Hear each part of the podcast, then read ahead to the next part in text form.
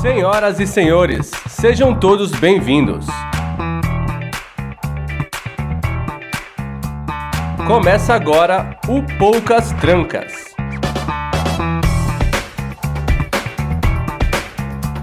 O podcast onde quase nada fica de fora.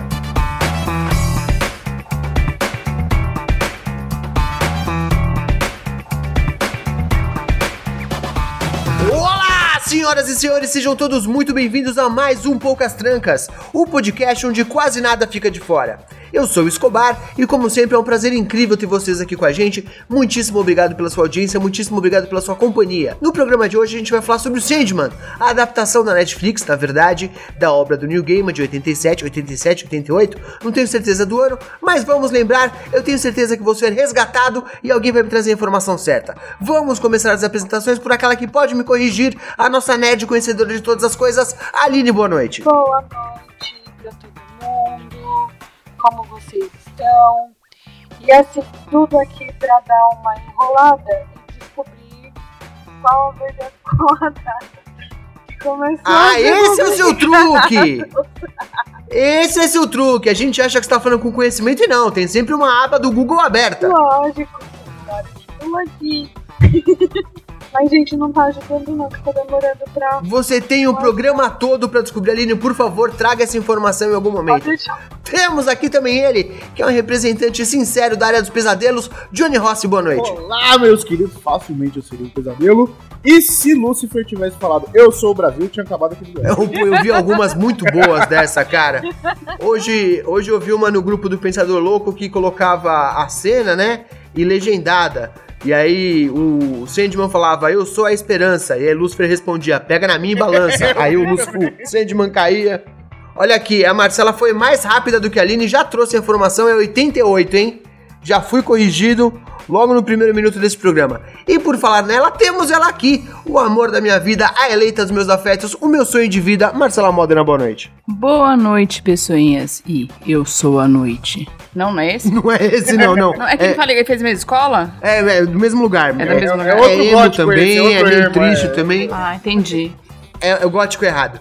Vamos ter essa conversa hoje, obviamente daqui a pouquinho, logo depois da nossa sessão de recadinhos, os nossos recados da paróquia, os anúncios do Plim Plim. E é claro que temos que começar pelo nosso agradecimento honesto e sincero aos nossos pais. Hoje a gente tá gravando, é Dia dos Pais, e temos aqueles que não saíram para comprar cigarro e nos abandonaram e continuam nos sustentando, os nossos queridos padrinhos. Marcela, quem são os nossos padrinhos? Saulo Andreoli. Muito bem, Masashi Nui. Perfeito. Rogério B. de Miranda. excelente. Will do Prestart. Muito bem.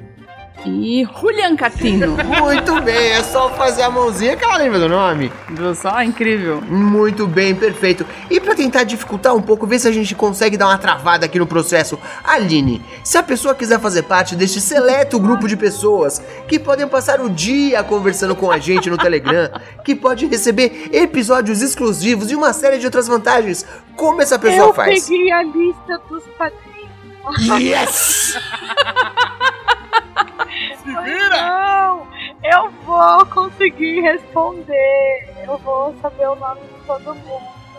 Ela tá falando devagar de novo, olha lá. Ela tá falando devagar de novo. Não, não. Não tem onde eu achar, não tem onde eu procurar. Aline, de bate pronto, Não, como essa pessoa faz, Aline? Eu não sei, me desculpa.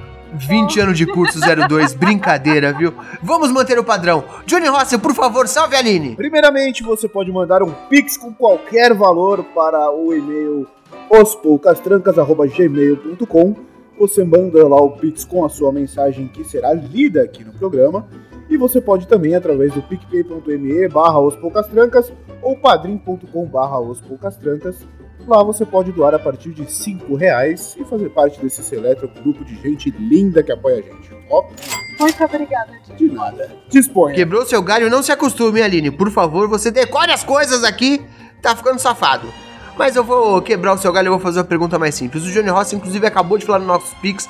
Mas, Aline, caso a pessoa queira mandar uma mensagem pra gente, queira mandar um e-mail para que a gente possa ter mais informações sobre os assuntos que discutimos, qual é o nosso e-mail, Aline? Bom, se você quiser mandar um e-mail como faziam os antigos maias, você pode mandar para ospoucastrancas.gmail.com Muito bem, fiquei preocupado porque a Aline começou a responder devagar, eu tava com medo que ela estivesse pesquisando alguma coisa de novo, e aí teríamos um pequeno problema aqui. Não sei muito bem como que a gente ia sair dessa saia justa. Não, Muito bem, muito obrigado. Estamos em todas as redes sociais como Os Poucas Trancas, arroba Os Poucas Trancas no Twitter, no Instagram, no Facebook, no Flogão, no Leste FM, na coisa toda. Inclusive tivemos postagem de Dia dos Pais hoje no, no, no Instagram, não é isso, Marcela? Tivemos, tivemos postagem Dia dos Pais para os grandes pais deste podcast, Johnny Escobar. É verdade, tivemos fotinhas nossas com os nossos pimpolhos, fotos é, incrivelmente honestas, não foram fotos ar- armadas, a gente não teve nada nesse sentido, pelo menos aqui em casa não. O Johnny eu fico meio na dúvida, mas a gente aqui teve uma foto sincera. Você pode ver eu com meu pequeno e Johnny com seus pequenos acessando o nosso Instagram. Estamos também no Twitter, você perde muito se você não segue a gente no Twitter, nos siga. A gente teve postagens hoje, a Aline estava, estava on fire perguntando para as pessoas o que elas achavam da adaptação de Sandman pra gente poder conversar aqui. Inclusive, eram respostas interessantes que vamos trazer para esse programa. Então, nos siga em todas as redes sociais. Antes de terminar a sessão de recadinhos, claro que temos que agradecer ele que tá colocando um gritinho aqui agora, Rafael Zorzal. Johnny Rossi mais uma vez pra Aline não ficar confusa. Se a pessoa quiser saber como encontrar Rafael Zorzal, por favor, como ela faz? Arroba Zorzaverso em todas as redes sociais e procurando os seus projetos pessoais, os projetos que ele, onde ele trabalha. Ele tem o seu próprio projeto, que é o Arquivo da Patrulha. Ele também edita o RP Guacha. Ele edita também o Prestartcast. Ele também edita o. Porra, ele falou o nome do negócio no outro programa, eu vou esquecer de novo. Não sei o que, Zila. Me lembra aí, Zorzal! Manda o seu, research aí. Dropzilla Cast. O Dropzilla, muito Tá bem. ficando chato isso, hein, cara? Dropzilla, ele mandou, eu lembrei aqui, ó, tá vendo? O Dropzilla, ele também edita, são todos nossos amiguinhos. Então vai lá conhecer os outros trabalhos de Rafael. Muito bem, nós temos ainda um recadinho. Agora eu vou perguntar de novo pra Aline. Vamos ver se ela vai conseguir, hein? Aline, se a pessoa quiser ajudar este programa, ela quer colaborar, mas ela não tem dinheiro. Ela é, é um pobre ferrado, assim como a gente. Fala, estou duro, mas quero ajudar esses caras de alguma forma. O que, que essa pessoa pode fazer? Você pode ir nos agregadores de podcast, da, nos avaliar, isso nos ajuda muito. Você pode compartilhar com seus amiguinhos o, o nosso trabalho. E é isso aí, Só vou fazer uma pequena ressalva aqui. Se você for nos avaliar, por favor, cinco por estrelas. favor. Nada de duas estrelas e meia, porque ninguém gosta de número quebrado. Faça esse favor para a gente, nos ajude a chegar ao topo. E só para não esquecer aqui, antes que a Flávia venha do buraco negro para me lembrar, estamos a cada duas semanas também lá no Treta, fazendo poucas tretas. Tivemos episódio saído essa semana, inclusive. Teremos daqui a mais 15 dias, então se você tem saudade da gente quer ouvir mais a gente, por favor, ligue lá no Treta também. Acho que os recados foram dados, agora sim, podemos ir pro episódio antes que alguém durma aqui? Só uma coisa que eu queria explicar é que assim, eu não, Ih, eu não caramba. lembro das coisas que o nosso público precisa que o meu cérebro é igual ao da Dory de Procurando Nemo. Ah, não, não, não, não, Aline. Não, ninguém vai passar pano pra Vai você aqui sim, não, Aline. Mas sim, eu tenho certeza que quem tá ouvindo vai Sua única justificativa se o nome disso fosse maconha e ainda assim a gente chamaria pro treta. Não é o caso, então não vale. Não, não uso. Não é o caso. Aproveitando o tema do episódio, eu vou falar, Aline, você dormiu no ponto e é isso. Vamos para o episódio.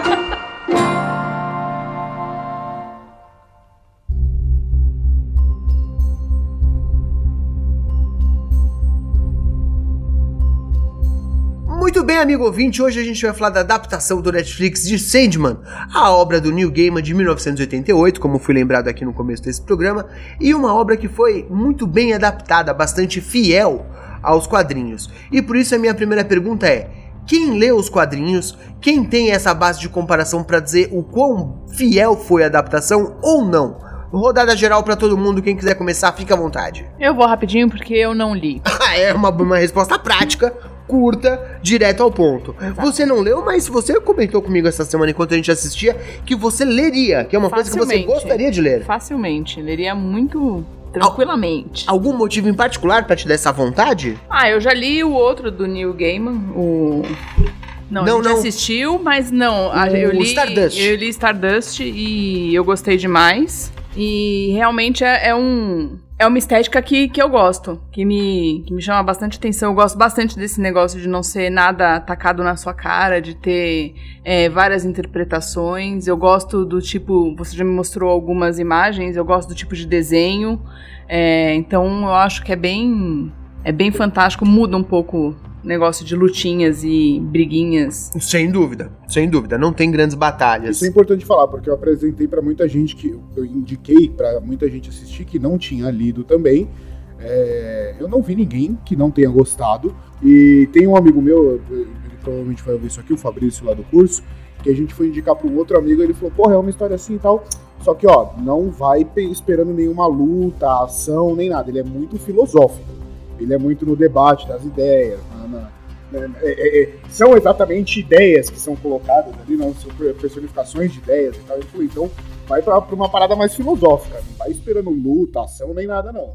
Aline, você começou a ler, não foi? É, eu, eu estou lendo, na verdade. Eu tô terminando a primeira, o primeiro volume da edição definitiva.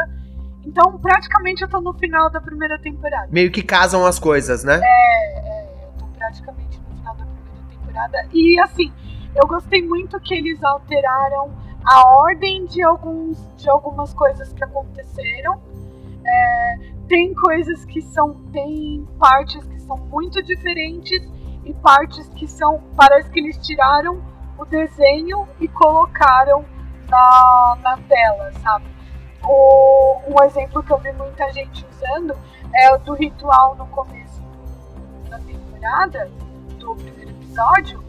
Tipo, aquela imagem dele caído no círculo é exatamente igual a do quadrinho. É bastante parecida, sim. É muito Sim. É, é é uma versão legal. um pouco mais moderna, na verdade, então ele parece um pouco mais assustador do que um cara caído com uma luva vermelha ou roxa e uma capa grande. Tem, tem uma certa diferença visualmente falando, mas sim, é bastante inspirado, mas algumas coisas também mudaram um pouco e a gente vai chegar nesse ponto. É, quando, quando a gente tem um personagem específico, a gente vai falar dele um pouco mais pra frente, que é o John Dee. Ele no, no quadrinho, ele praticamente não é humano, mas e, no, e aí pegaram lá o ator que fazia o Lupin do, do Harry Potter. Ele vira quase o Scarecrow do, do Batman, o é, o espantalho do Batman, né, no quadrinho. Basicamente. Ele vira mais ou menos aquilo pra, pra enfrentar o Sandman e tal. Mas vai calma, chegar. calma que a gente vai chegar nisso. Antes de partir pra história propriamente, Johnny Ross, e você? Você leu? Só uma coisa. Gente, eu acho que já ficou é, explícito, mas né? Spoilers. Arrodo, arrodo, né, por favor. Como todo, como todo episódio temático que a gente faz aqui, eu nem aviso mais, porque essa altura do campeonato, a pessoa que nos escuta já sabe. Mas se você tá caindo aqui de paraquedas, é o primeiro Poucas Trancas que você ouve, eu vou avisar pra você. Daqui pra frente, a gente vai falar sobre tudo que acontece, tanto na série quanto nos primeiros arcos dos quadrinhos, pra tentar achar algumas diferenças e algumas comparações pra serem feitas. Então, é spoilers a rodo o tempo todo. Se você prefere não ter a sua experiência estragada, por favor, vá assistir a série e depois volta aqui pra conversar com a gente. Recado feito, Johnny Rossi, por favor. Eu li, como a gente tava conversando antes de entrar na gravação, eu li até uma certa parte do, do que seria essa primeira temporada. Eu li até o momento em que começa a história da Rose, e aí um personagem lá vai salvar ela tal. É, eu, eu li mais ou menos até ali. E é engraçado que ali me falou, algumas ordens são trocadas e tal. Então, quando eu tava assistindo, eu falei, porra, eu li até aqui. Aí depois apareceu a Rose, eu falei, ah, não, beleza, eu li até aqui. Eles mudam alguma, algumas ordens e encaixa legal. Eu achei bem fiel, eu gostei muito, mas eu senti falta de algumas coisinhas que não atrapalham em nada na série.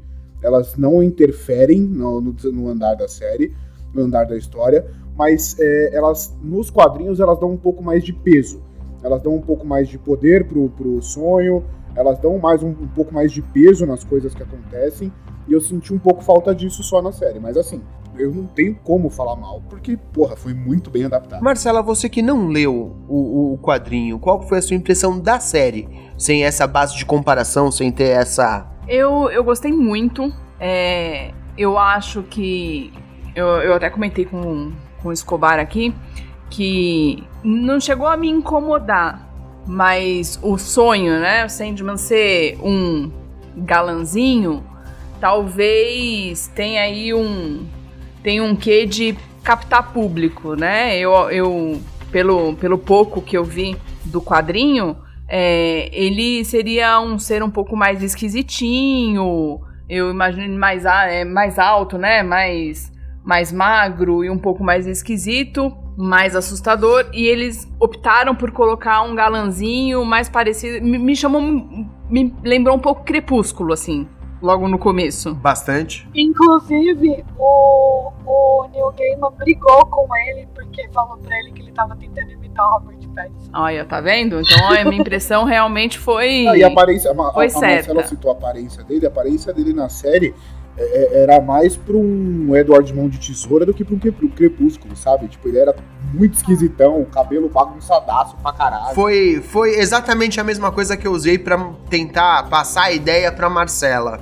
Aqui, quando eu tava falando do quadrinho especificamente, especialmente as primeiras quatro edições, que são desenhadas pelo Sam Keith, ele é muito branco e muito esquisito. E durante a- toda a série você tem essa percepção de que ele não tenta disfarçar a esquisitice dele, mesmo andando entre os humanos. É uma coisa um pouco diferente de todo o resto. Eu achei que o ator que escolheram, apesar de ter algumas coisas que eu acho muito positivas, também tem esse ponto meio negativo que é meio difícil de você respeitá-lo logo no começo. Você fica com o pé meio atrás. Mas tinha uma maquiagem, tinha uma maquiagem no cabelo é, que tornava ele mais estranho, só que tornava ele estranho demais. E a Netflix queria que o personagem pudesse andar entre as pessoas normalmente. é, o que ia dificultar se ele fosse parecido com o do quadrinho, principalmente esse das primeiras quatro histórias. Mas é engraçado, porque Sim. é, é, no- é, na- nos quadrinhos ele anda normalmente entre as pessoas, claro, ia gerar estranheza, mas é, tem aquela coisa dele se apresentar pra cada um com uma aparência diferente também, né? E aí até tem uma parte que aborda isso na série. Eles podiam ter usado isso de repente, não sei, ou tipo, é, coloca a maquiagem esquisita e na hora que ele for andar entre as pessoas ele tá com essa aparência que foi apresentada na série. Era uma saída também. Ah, mas aí também fica muito caro. Mas eu não sei, eu acho que tem uma outra camada aqui que a gente pode trazer. Eu cheguei a conversar sobre isso com a Marcela. É, Sandman é basicamente uma história sobre contadores de história, uma história muito filosófica, como o Johnny falou agora há pouco. E tem esse negócio do sonho ser visto de acordo com as crenças de cada um ou com as percepções de cada um. Então, quando tem a história do gato, ele vê o sonho como um gato. Quando tem a história da nada, ela vê ele como um homem negro. Tem todas essas coisas. O que quer dizer que a aparência que a gente está esperando do sonho não é necessariamente a aparência dele, porque o sonho é uma ideia, é um conceito antro- antropomorfizado. Quer dizer, ele não tem uma cara específica. E se você puxar por uma camada mais filosófica da coisa, faz sentido você pensar que essa é a cara que o sonho tem que ter para uma adaptação em grande escala para uma adaptação em vídeo. Faz sentido você pensar que não é a cara que o sonho tem nessa versão, é só como o sonho tem que ser visto nessa Mas mídia. precisava fazer o biquinho como se fosse dançar vogue a todo mundo? não precisava. Eu diria mais, eu acho que não só o sonho, eu acho que os perpétuos são, são assim, eu acho que todos eles se apresentam da maneira como o humano ali em questão, ou a criatura ali em questão. É, no- nos quadrinhos eu acho que cita isso, né? Que todo, ele- todos eles têm imagens diferentes dependendo de onde eles estão aparecendo, né? É, são, são conhecidos, inclusive, por, de formas diferentes, em religiões e épocas diferentes. E isso é até um pouco abordado quando ele tá conversando com, com a morte, que ele pergunta, né, como é que ela consegue andar o tempo todo e, e tá com todo mundo ao mesmo tempo. E ela tem um momento que ela fala que as pessoas estão procurando uma Um amizade. gosto amigável. Uma é, companhia, um rosto amigável, né? Então eles chegam a, a, a comentar de uma forma bem sutil e eu acho que faz sentido, né? Ele ter esse essa cara um pouco mais, mais amigável, mais bonita. Faz, faz sentido. Muito bem. Quem é que quer dar pra mim um resumo da história? Como começa a história da série? Eu acho que, bom, começa com o sonho sendo capturado por um grupo de ocultistas. Que queriam capturar a morte, na verdade. Né? Isso lá durante a Primeira Guerra Mundial, pelo menos no- nos quadrinhos. Eu acho que no- na série também, né? É durante a Primeira Guerra Mundial. É 1916. Eles mantêm, na verdade, Primeira Guerra, 1916. Durante a Primeira Guerra Mundial, é, ele, ele é capturado e ele vai passar muito tempo aí. Eu acho que esse é o start de, de tudo, assim. E daí a gente vai ver a, as consequências dessa captura depois e ele se vingando, né? Depois que ele sair dali. Só uma contextualização geral, quando a gente fala o sonho foi capturado, é a entidade que representa o sonho, mas não é. é eu, quando a gente estava conversando com um amigo meu, inclusive apresentando essa série, ele falou: ah, igual o Sandman do da origem dos Guardiões, eu falei, é, só que esse Sandman aqui, ele domina o sonho todo, ele é responsável pelo sono das pessoas. Então, assim. Ele é, a personificação so... É, é sonho, pesadelo, é tudo que envolve o sonhar, o dormir, né? O sono em si. Inclusive, quando você para para analisar um pouco mais a obra original, pelo menos, ele é inclusive responsável por coisas no sentido mais amplo, no sentido de sonho de aspiração, de, de, de grandes é, de grandes ideias, de coisas às quais as pessoas vão aspirar, as co coisas que as pessoas vão querer. Tem um sentido muito amplo aí em sonho nesse ponto. Inclusive, tem uma, uma cena dele com Shakespeare, né? Que, que é sensacional mais pra frente, que mostra bem isso também. Sim, e é, é, inclusive uma coisa que foi muito mal, mal aproveitada, é uma pena. Mas vamos tentar dividir aqui por Mas partes. eu acho que vai ter na segunda temporada. É possível, é, é possível, tomara. Até essa questão, né, dele ser responsável pelo reino dos sonhos e do sonhar só, é quando a Desejo, se eu não me engano, tá falando sobre, sobre isso por conta da rixa e deles, ela fala, né, que ele, ele é dono do sonhar, mas ao mesmo tempo se mistura com a questão do desejo, porque as pessoas. É, o que elas sonham é um desejo, né? Então uhum. tem toda uma, uma questão muito além só do, do dormir. Sim, sim. Vamos tentar compartimentalizar aqui, só pra gente não perder a linha de raciocínio. A temporada na Netflix adapta dois arcos distintos. O primeiro deles é o Prelúdios Noturnos e o segundo é a Casa de Bonecas. No primeiro arco, que é metade da, da, da temporada na Netflix, a história é basicamente essa que a Aline falou. O sonho é capturado por engano, numa grande confusão ali com aqueles ocultistas, e a primeira história é ele se libertando depois de algum tempo no caso da história original, 70 e poucos anos, no caso da adaptação da Netflix, um pouco mais de 100 anos, e tentando recuperar os seus pertences sagrados e se vingando das pessoas que fizeram isso. A segunda história, um pouco depois, é aquilo que o Johnny estava falando agora há pouco, a história da Rose e como tem algumas, é, alguns desenvolvimentos depois. Vamos tentar focar aqui primeiro na primeira parte da história, no primeiro arco, pra gente trazendo alguns pontos que a gente reparou, e aí depois a gente migra pro segundo. Pode ser? Todo mundo de acordo? Claro, sem dúvida. Inclusive, eu senti muita falta justamente disso que a gente tá falando, de como ele é responsável pelo, pelo sonhar num todo e pelo as pessoas despertarem, acordarem, enfim. É, nos quadrinhos isso tem um peso muito maior. Porque quando ele é capturado, começa a mostrar o mundo entrando num caos absurdo. Porque isso foi mostrado na série. Quem tá dormindo não consegue acordar, mas quem tá acordado também não consegue mais dormir à noite. Não consegue dormir, ou quando dorme, dorme muito mal, começa é, a ter um sono, um, um, um sono muito esquisito. E isso repercute no mundo inteiro de uma forma bizarra, porque começam a ter acidentes, começam a ter uma parte de gente tendo umas crises absurdas.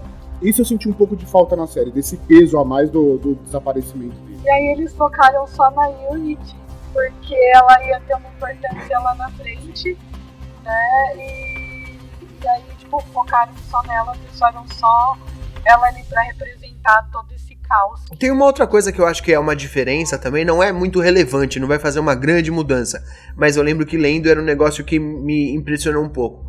Porque as pessoas não passaram 70 ou 100 anos dormindo as pessoas dormiam muito e acordavam de vez em quando. Então ele vai falando, a pessoa que acordou duas vezes nos últimos 13 anos, por exemplo. E aquilo para mim parecia mais assustador, que não é você dormir, entrar em coma durante 70 anos. Você acordar e falar, caraca, passaram 13 anos. E aí você dorme de novo e acordar passou mais 10. É um negócio, a sua vida tá indo e você não tá vendo, sabe? Tipo, muito aos poucos, muito picado. E o contrário também, que ele conta a, a história do menino na África, não vou me lembrar o nome dele agora, que ele fica acordado, só que ele não dorme mais e ele também começa a ficar meio zureta. Ele já não responde mais a ninguém, ele para de falar, porque ele perde durante um sonho, né? O sonho dele se desfaz e ele perde o sonhar. E aí ele fica meio morto-vivo, meio zumbi. Ele passa a ser conhecido como zumbi também. Esses detalhes eu concordo com o Johnny, acho que poderia ter dado um impacto maior ali na prisão do sonho durante esse período. Assim como eu senti falta, e aí eu, eu, eu vou só dar um salto pra gente voltar depois, porque nesse primeiro momento foram só as duas únicas coisas que eu realmente senti falta. Quando ele resolve, ele consegue se, se, se livrar e vai se vingar do, do Burgess, que na verdade é o filho do cara que aprisionou ele e tal, é, ele dá, na série ele dá o, a dádiva do sonho eterno, o cara dormir eternamente. E na série ele dá uma coisa chamada despertar eterno. O cara ele, ele o cara tá acordando sempre de um sonho diferente e todo sonho que o cara tem e acorda é um pesadelo, e é um pesadelo de morte horrível toda vez. Então a cara dele é deformada, o outro praga come a cara dele, o outro a cuidadora dele mata ele. Então é, é, é um pior que o outro, assim. O cara vai passar a eternidade naquela merda até ele morrer de vez. Eu acho que é alguma diferença também, inclusive durante a série eu acho que talvez isso não fique tão claro quanto é quando você tá lendo. E eu cheguei a comentar com a Marcela em algum momento da série, eu falei, você percebe que o sonho é um cuzão, né? Tipo, ele não é um cara legal quando começa a história. Ele não é um cara assim, né? É preocupado com outras pessoas ou com qualquer coisa que não seja manter o seu próprio reino e a sua própria ordem. Isso é muito nítido e eu acho que talvez assistindo não tenha ficado tão claro, mas a Marcela também ficou com essa percepção enquanto assistia, sem ter esse conhecimento prévio, de que o sonho era meio que um cuzão, né? Não, eu acho que fica bem claro e acho que eles conseguiram, de uma forma sutil, mostrar, inclusive, a diferença, a mudança pro final da, da temporada, sabe? Eu acho que eles conseguiram mostrar. É, e sim, ele era um cuzão, ele queria saber do, do reino dele. O reino dele tava em colapso, tinha colapsado, e ele queria retomar o poder dele. E nada mais importa. Ele não tinha mais poder, ele não, não conseguia Inclusive, uma coisa que eu comentei com você, né? Que eu tive a impressão que, que o, o mote, né, do começo era ele entender que ele era poderoso o suficiente sem os, sem os artifícios que ele tinha, sem foi, a, foi o seu palpite. Foi o meu palpite, né? É, e ele realmente conseguiu, fechou a história do, do Burgess, Burgess. A história do Rubi é mais ou menos isso mesmo no fim das contas. exatamente isso. A hora que ele quebra o Rubi, ele fala, né, que é, ele tinha esquecido o quanto de poder ele tinha colocado naquele, naquele objeto. E que o objeto era ele. Perfeito. A Aline queria falar alguma coisa, eu acho. Não, era, era sobre isso mesmo, essa coisa do, do Burgess, de dele dar o eterno despertar. Tipo, é uma coisa bem assustadora no. Sim. Dá bastante medo. Ah, e outra coisa, que mostra que ele é um fusão. Na hora que ele vai falar com a Nada, lá no. No inferno? Ela vira pra ele, pede perdão e ele fala: Tá, eu ainda te amo, mas eu não perdoei você. Faz 12 mil anos, cara. e tipo. Sim. sabe? E, e assim, nem foi porque ela não gostava dele, é porque ela não podia ficar com ele. E, e o Matthew pergunta pra ele o que foi que ela fez, ele fala, ela me desafiou. É? Tipo, não. meu irmão, calma sabe? aí, esse ego tá muito foda, bicho. Segura esse negócio sabe? aí. Essa história do nada, da nada, na verdade, é, é, é, foi uma, uma coisa que eu esperei fazer o flashback, porque nos quadrinhos tem todo um flashback da história deles que aconteceu real. E isso é uma das motivações para acontecer o que acontece na segunda parte da, da, da, da temporada. É, isso é um ponto que eles usam para falar, porra, mas faz 10 mil anos desde que aconteceu a última vez os caras falaram, é, mas agora tem um Vortex que a gente pode fazer de novo. Fazer essa brincadeira mais então, uma vez. Mas olha só, Johnny, parece que tem mais coisa gravada que não foi liberada ainda. Pode ser coisa que estão guardando para a segunda temporada, ou pode ser alguns episódios especiais. A Netflix divulgou ontem, se não me falha a memória, um dia antes da gravação desse programa, uma imagem do sonho com a Calliope. Então pode ser que a gente tenha mais coisa que já tenha sido feita e ainda não veio à tona, ou pode ser que estejam guardando para a segunda temporada. Uma mudança que eu acho também que é importante apontar é que eles trazem logo para o começo da história o Coríntio, que é um personagem um pouco mais que vai ser apresentado um pouco mais pra frente só. Tem uma história ali limitada no segundo arco, na verdade, e eles trazem como se fosse um grande vilão da temporada. O que me deixou um pouco confuso, porque ele é um vilão que não é eliminado com tanta dificuldade assim. No fim das contas, pro sonho é relativamente fácil eliminar o Corinthians. Então acho que talvez isso tenha gerado uma expectativa muito grande para uma resolução muito simples. É que ele não é um vilão. O vilão é o desejo. Sim, claro. Ele usou, usou o Corinthians, tipo, pra, pra poder para poder fazer o que fez, sabe? Uma coisa que eu achei interessante na série é que assim, o, o quadrinho, ele é parece que é fluxo de pensamento, sabe? Ele funciona como um sonho mesmo. Na série, eu acho que eles tentaram trazer mais uma linearidade. Concordo com você. Pra você identificar, ó, esse aqui é, é, é o vilão, e aí ele tá seguindo aqui, ó, de vez em quando ele aparece. É, a, a série, a, o quadrinho ele joga muito as coisas para você ir, ir, guardando, que nem o Escobar falou. Às vezes acontece uma coisa aqui que você só vai ver de novo, de novo lá na frente. O caso do Corinthians, por exemplo, é, quando começa a desenvolver o arco onde o Corinthians vai aparecer e tal, ele, ele tem aparições esporádicas e, e, e, tipo, vai mostrando um trechinho dele fazendo uma coisa aqui, aí volta pro sonho.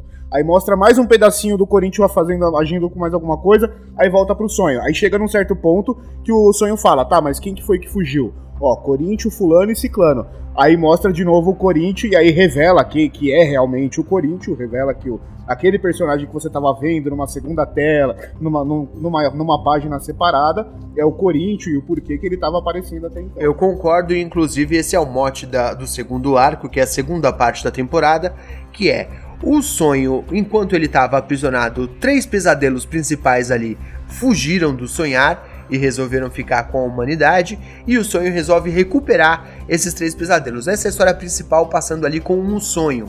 E ao mesmo tempo, a gente conhece a história da Rose e da Unity Kincaid. Quem quer explicar esse trecho da história? A Rose, ela, a, Unity foi uma das, das pessoas que sofreu com a, o sumiço do, do, do sonho, né? Ela ficou lá apagada, em coma, por X anos. E a Unity, a Unity não, a Rose, ela é descrita como um Vortex. O Vortex é uma pessoa que consegue entrar e transitar entre o sonho das pessoas. Então ela consegue quebrar, de certa forma, todo o poder que o sonho tem, que o próprio sonho tem. Ela consegue dar uma embaralhada em tudo e, e misturar, inclusive, as realidades do, do, na série. Pelo menos eu não lembro disso no quadrinho, mas eu não, não lembro se acontece dessa forma mas na série ela consegue trazer, é, misturar a realidade com o sonho. Então ela embaralha tudo. No quadrinho ela é neta da Unity e no, na série ela é bisneta da Unity. É o problema, na verdade, deles terem feito a adaptação muito literal, porque no quadrinho, enquanto o sonho tinha sido preso em 1916 e conseguido escapar em 1988 Pra série eles trouxeram isso para agora, então é de 1916 a 2021, a 2022, alguma coisa assim. Então o tempo é maior. Isso me gerou alguma estranheza, porque ainda que a Unity tenha passado o tempo todo dormindo, ela não tava com cara de cento e poucos anos ali. Ficou meio esquisito esse negócio, pelo menos para mim, foi uma lógica meio esquisita. Mas tudo bem, funcionou, ó, não, não, não é uma reclamação. Só achei um pouco estranho. Mas quando a mãe do John B aparece velha já e com a casa toda high-tech, o, painel eletrônico na porta e não sei o que, eu já olhei e falei, caralho, não, peraí, não era tão pra frente assim na série, tipo, no quadrinho. Não era tempos atuais, tá ligado? Aí eu olhei e falei, mano, eles trouxeram pro tempo atual, eu quero ver como é que eles vão explicar, porque tem muita coisa que acontece, uh, tipo, né, é, há muitos anos atrás não tinha tecnologia, não tinha não que. É uma atualização legal, foi, foi até bem feita, foi até bem feita. Mas gera essa estranheza para quem leu, principalmente, de olhar e falar, eita porra, peraí. Mas no caso dela tem alguma explicação, né? Porque enquanto ela tava com o amuleto, nada acontecia com ela, nada negativo acontecia com ela, inclusive ela conseguiu sobreviver durante muito tempo e se manter relativamente nova por conta do amuleto. Tanto que a hora que ela passa o amuleto pro John, ela começa a se desfazer na hora imediatamente. Então tinha uma explicação plausível ali. Mas eu estranhei ser tempos atuais, entendeu? Tipo, ser te- te- tipo, anos atuais, assim. Eu- pra- me deu um primeiro susto. Aí depois eu vi que foi bem feito, tipo, relevei e foda-se. Mas no quadrinho ela morre antes. não- Tipo assim, ela vai visitar o John. Ela fala que faz 10 anos que ela não vê o filho dela.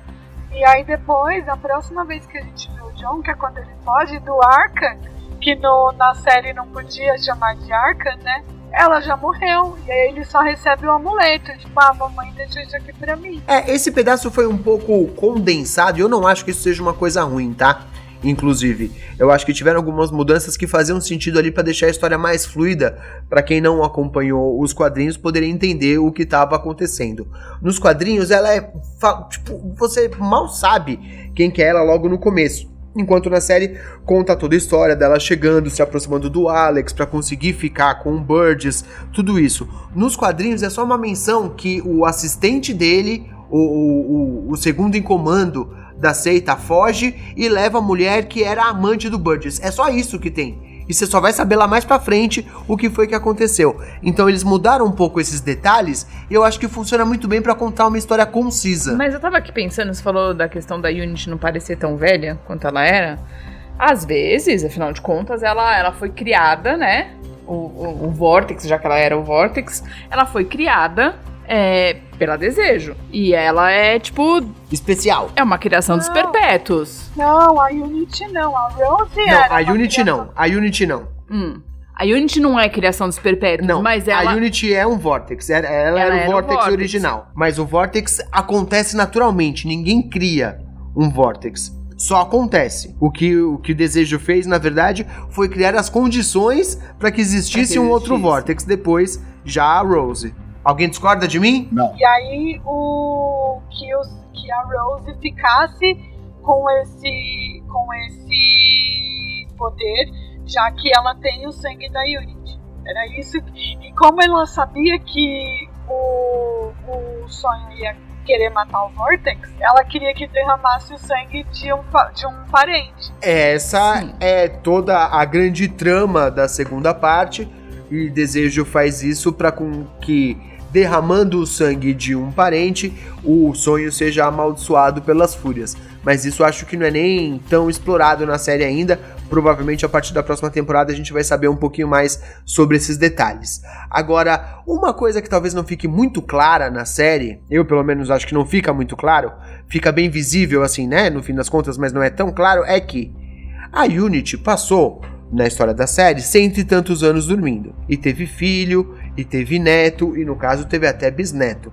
E no fim das contas você sabe que tudo isso é obra de desejo. Maravilha. Vocês percebem que na prática isso quer dizer que desejo estuprou a Unity Sim. enquanto ela dormia. Sim. É isso mesmo. Exatamente Sim, isso. claro. Tipo, é muito mais sinistro do que a série dá a entender quando vai lembrando da história, né? Ele tenta amenizar ainda, né? Porque ela fala, ai, porque é, eu sonhei com meu amado de olhos amarelos, não sei o que, tipo, tenta dar uma amenizada no. Exato, e não é bem assim que funciona a história, né? E aí me corrijam se eu estiver errado. Quando eu citei a questão do nada, se eu não me engano, na série, a ideia do desejo e do, do desespero, a, a ideia dos dois era fazer o Sandman se apaixonar pela Rose, não querer matar ela. Era eles usarem ela pra contornar ele, não era? Eu não lembro se era a vontade de matar ela.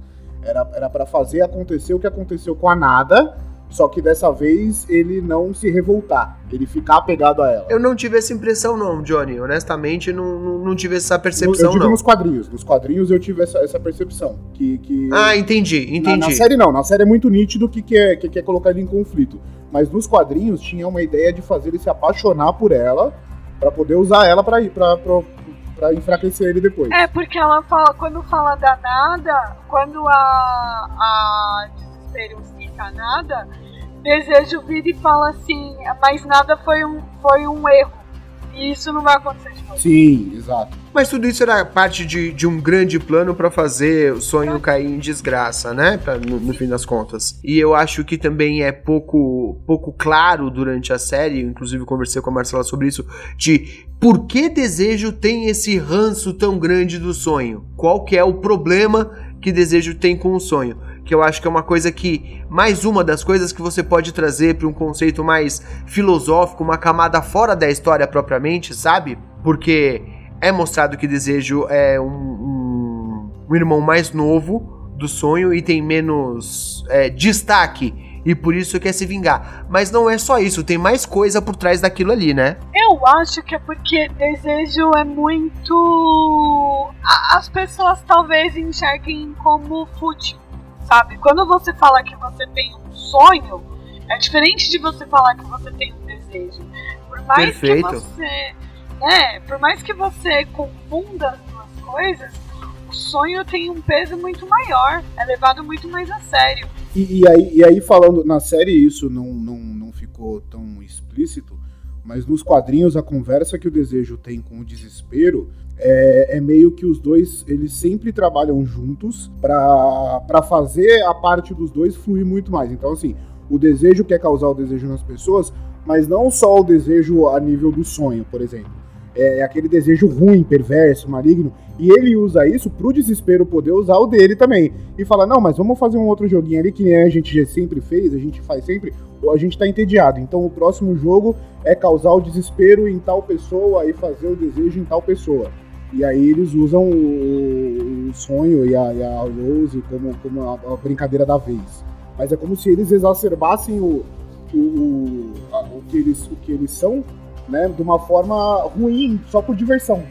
Na série, no, no quadrinho, gente vê sempre assim. É que assim, todos os perpétuos, eles controlam é, o seu extremo oposto também. Eles controlam o seu. O, tipo assim, a morte ela também controla a vida. O sonho também controla o pesadelo. Talvez o desespero também controle a esperança. Para você destruir algo, você tem que construir. Então, eu acho que tem, tem isso são os aspectos positivos e negativos de cada perpétuo. Marcela, por favor. Exatamente. Quando eu assisti, eu perguntei várias vezes pro Escobar, né? Qual que era o negócio da rixa. E, e eu fiquei com a impressão que. Uma impressão tirada do, da minha ignorância, né? Sobre os quadrinhos. É, que, que, na verdade, desejo, ela acredita que nem deveria existir o reino do sonhar e que ela deveria ser a dona de tudo. Porque quando ela fala que o sonho e o desejo se misturam, ela, ela tá. Ela, como foi o que a Aline falou, que sonho as pessoas levam muito mais a sério, né? Eu acredito que ela, ela não, se, não se satisfaz por ter ficado com a parte. com a parte menos querida do sonho, porque o desejo faz parte, né? Você deseja alguma coisa e você sonha com aquilo, né? Você, você quer que seja permanente. O sonho é dar uma ideia de permanência maior, de que seja uma coisa que você vai carregar e não, não vai ser tão não vai acabar tão rápido quanto o desejo, por exemplo. E eu acho que isso é parte da genialidade da obra do Gaiman. Quando você consegue analisar esses conceitos e trazer para uma camada externa da história que ele está contando, porque a história que ele está contando são como se fossem pessoas ou divindades. Mas quando você traz isso para fora, tudo faz muito sentido. No fim das contas, é exatamente isso que a Aline e a Marcela colocaram agora. O desejo é efêmero, né? O desejo vem e vai. O sonho é uma coisa mais grandiosa, mais eterna. E faz sentido que a representação do desejo fique frustrada por só ter aquele pedaço muito pequeno da vida das pessoas e querer um destino maior. Destino, eu tô falando de outra pessoa, não é o caso. E de querer um campo maior para poder atuar. E isso eu acho muito legal. E essa lógica da Marcela faz sentido, porque ao mesmo tempo que você tem o desejo na rixa com o sonho, você teria o desespero da rixa com os pesadelos porque o pesadelo ele vai causar um, um desespero, um temor, um, uma angústia. E é justamente, provavelmente, o que E não só o pesadelo, e não só o pesadelo, um sonho não alcançado. Também. Também. Um desejo frustrado, ele leva ao desespero, sim, né? Sim, sim, faz total sentido, uma excelente lógica. Então na minha, então na minha cabeça, na verdade, desejo só achava que ela tinha que ser a dona da porra toda, desse pedaço todo que, que o sonhar deveria ser dela, com, com todas as suas partes, o sonhar, o desejo e inclusive o desespero. Agora a Marcela teve uma percepção assistindo a série sobre desespero que era um pouco problemática, né? Ah, mas aí é só militância, talvez. Mas eu acho que cabe trazer Pela aqui. aparência dela? Sim, eu, eu comentei com, com o Escobar que a gente vive em tempos em que. É, não que a gente problematize tudo, né? Mas a gente problematiza tudo. E a gente, como mulher, eu como mulher gorda e tudo mais, né? É óbvio que isso foi escrito numa outra época, mas talvez incomode um pouco a, a questão do desespero ser uma mulher gorda solitária.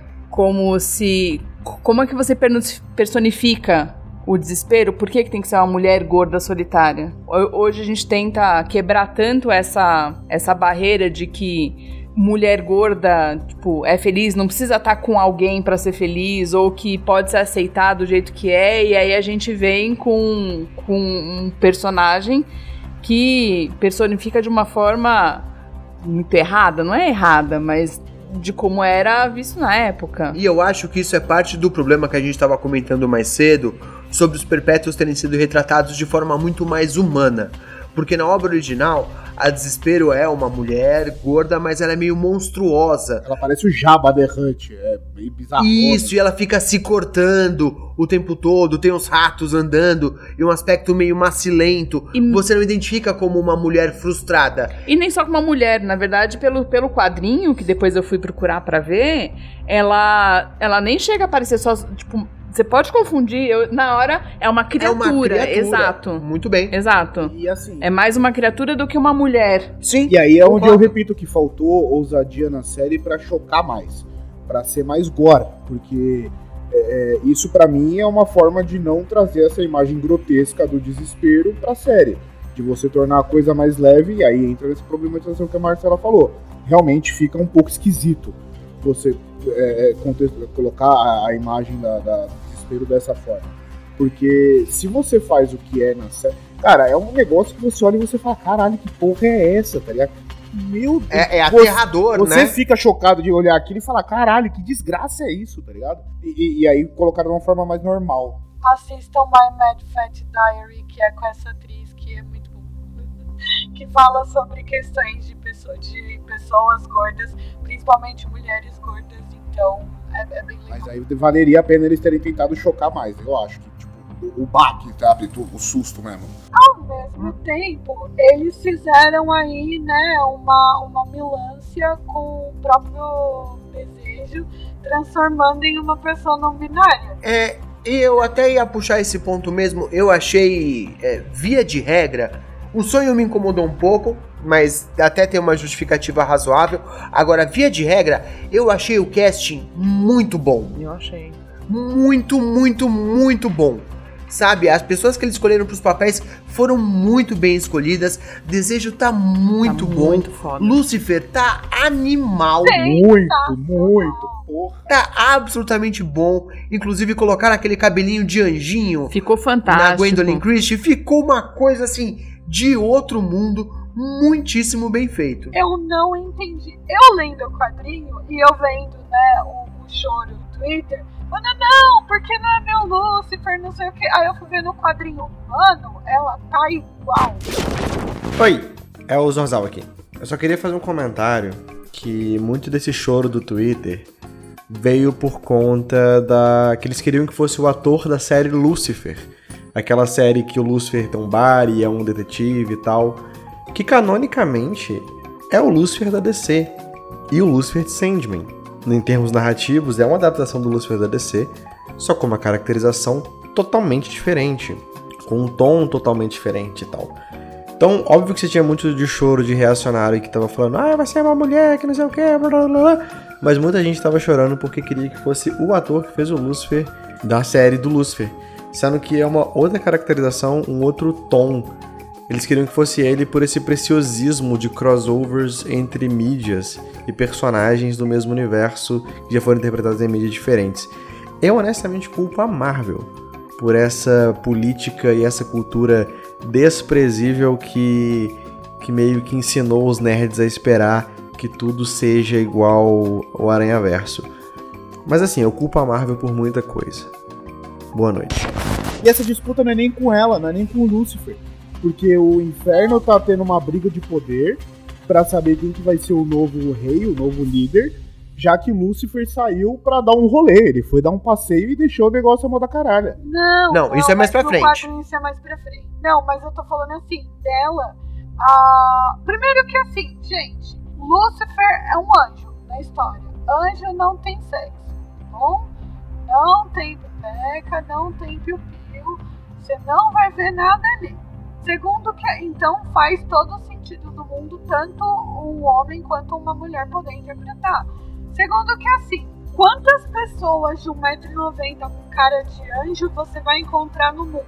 Muito, Porque muito bom. O Neil Gaiman deu uma declaração falando sobre isso, que ele falou, porra, é, eu sempre tive pra mim, na minha mente, que eu, e eu escrevi dessa forma, que Lúcifer tinha que ser alguém, é, o anjo mais bonito e também o anjo mais forte e mais assustador. Pois Então você tem que ter uma imponência, um peso em cima do personagem.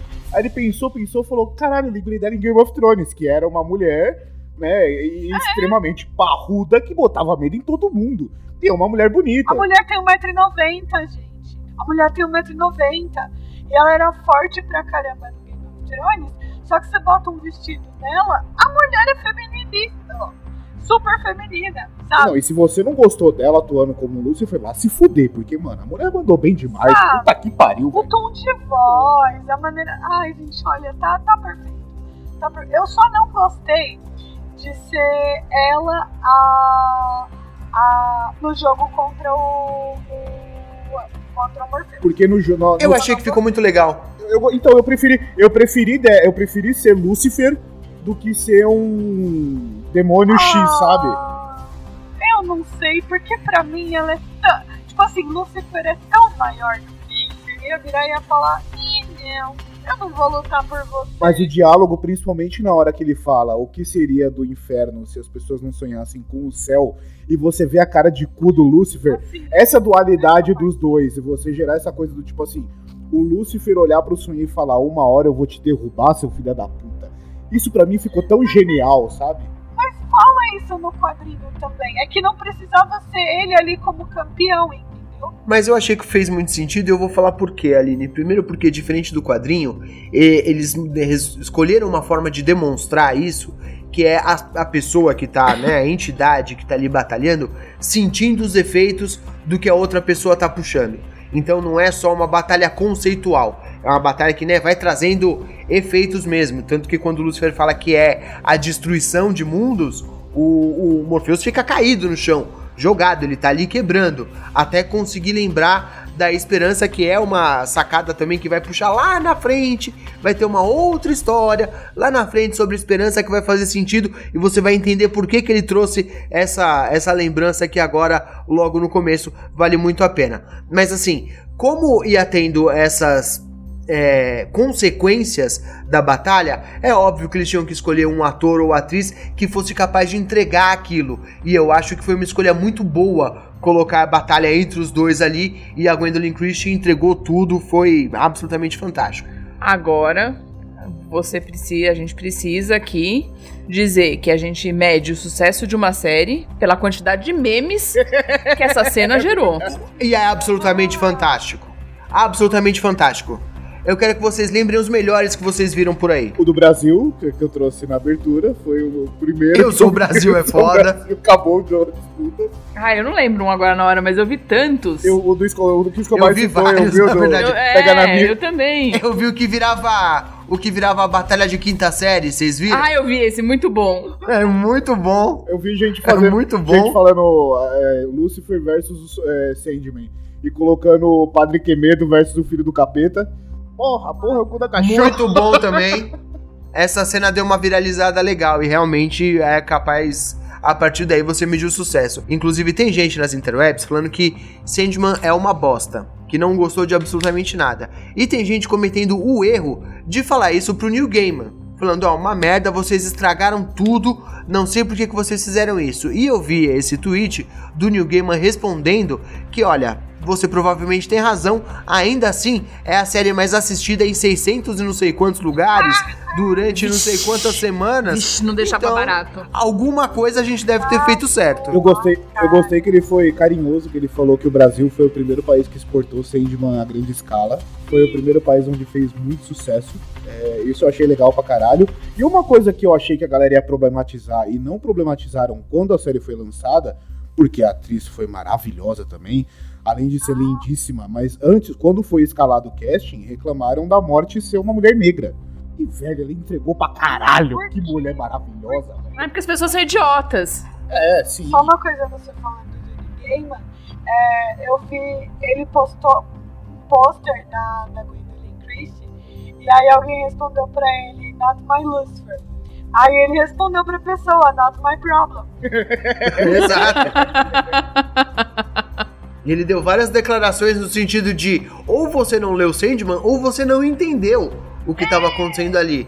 E que é um problema que a gente aponta aqui em vários episódios, né?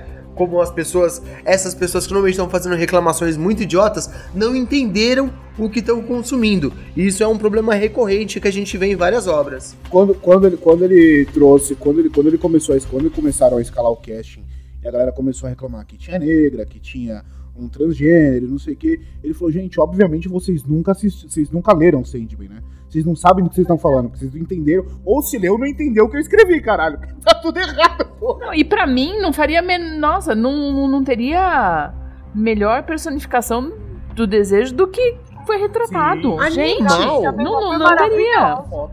E a morte também. A morte, Também, Gente, sem assim, dúvida. a morte já me ganhou que ela chega citando Mary Poppins.